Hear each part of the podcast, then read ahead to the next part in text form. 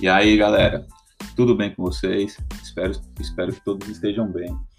É, hoje eu vou passar aqui um treino voltado para membros inferiores, ok? É um treino relativamente é, é curto, né? Vai depender muito do, da desenvoltura da pessoa em fazer, mas é um treino curto, porém muito efetivo, certo? Então, eu vou passar aqui os exercícios e vocês anotam aí, né? E qual, qual, quaisquer dúvidas vocês mandam para mim, certo? Vamos lá então, pessoal. Primeira série, primeiro exercício é agachamento livre. Esse é, é o rei né, dos exercícios, então não pode ficar de fora. Agachamento livre. Vocês vão fazer de 3 a 5 séries entre 6 e 8 movimentos. Então, olha aí, dá para dar uma carregada aí na carga dele, certo? Agachamento livre.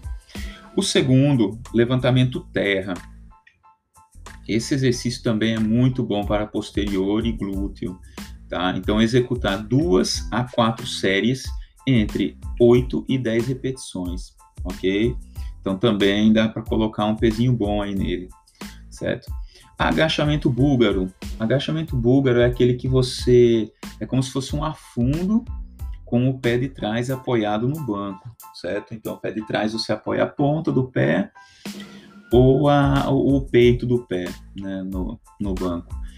Aí, nele você vai fazer duas a quatro séries entre 6 e 10 repetições, ok?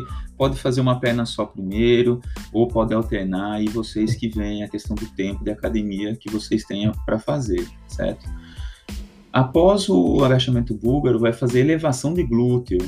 Tá? Elevação de glúteo pode fazer de duas a quatro séries, entre 8 e 12 repetições. Ok? Lembrem-se de sempre controlar muito bem as repetições, pessoal. A execução é tudo, certo? O peso conta bastante, mas a execução, a consciência muscular é tudo nos exercícios.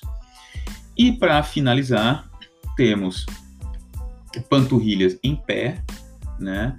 É, de duas a quatro séries entre 6 e 10 repetições, pode ser feita é, no leg press, pode ser feita no leg horizontal, né? tem máquinas para ser feitas, aí podem escolher onde vai ser feito. E também a panturrilha sentada, né? que uma complementa a outra, então uma não substitui a outra, uma complementa a outra.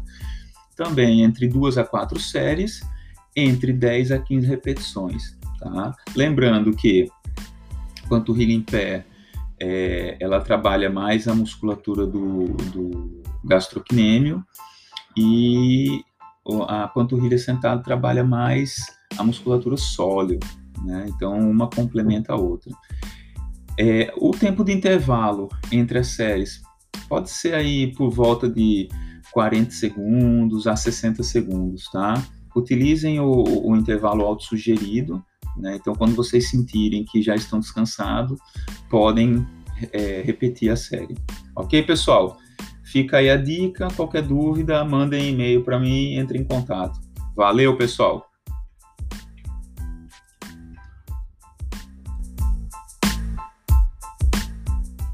Me sigam no Insta rcastro underline trainer e também no Twitter arroba 1979castro. Deixem suas dúvidas e questionamentos.